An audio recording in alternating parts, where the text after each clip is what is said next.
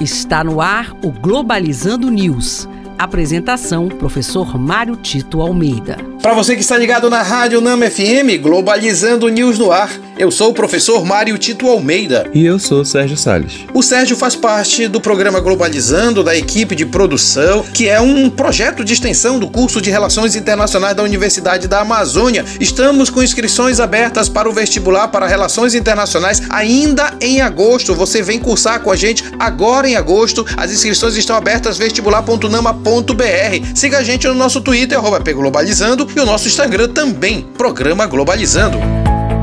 Globalizando Notícia do Dia. Da agência de notícias G1 do Brasil.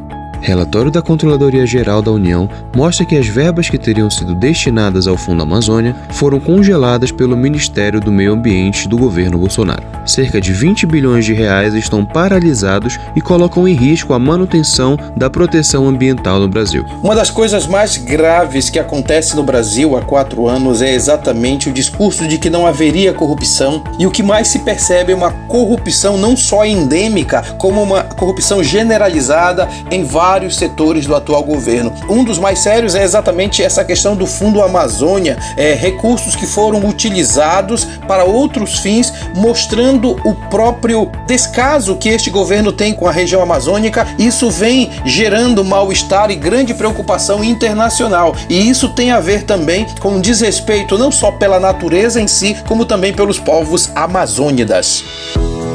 Globalizando curiosidades internacionais. Você sabia que o Brasil possui uma meta de zerar a taxa de analfabetismo no país até 2024? Segundo o Plano Nacional de Educação, a expectativa é de que até 2024 todos os brasileiros estejam alfabetizados. Existem ainda mais de 10 milhões de analfabetos no país. Porém, mesmo com a taxa caindo, a pandemia da Covid-19 trouxe preocupações para o alcance da meta.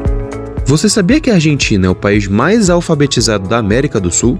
Dos países sul-americanos, os argentinos têm o maior índice de população alfabetizada. Em comparação com o Brasil, o país chega a quase 98% da população alfabetizada, enquanto o Brasil chega a quase 92%. E este foi o programa Globalizando News de hoje. Sou o professor Mário Tito Almeida. Estamos aguardando a sua interação conosco através do e-mail, programa globalizando@gmail.com, o nosso Instagram, o nosso Twitter que é o @pglobalizando e também nosso canal no YouTube é Programa Globalizando. Sérgio Salles, muito obrigado. Muito obrigado, professor, e até a próxima. Não se esqueça de nos seguir nas nossas redes sociais, principalmente no Twitter, que é @pglobalizando. E olha só, galera, próximo sábado nós temos um programa de uma hora de duração, você não pode perder vamos falar os desafios da alfabetização no mundo contemporâneo. Será nove da manhã aqui na Rádio Nama FM 105.5, o som da Amazônia. Tchau, pessoal.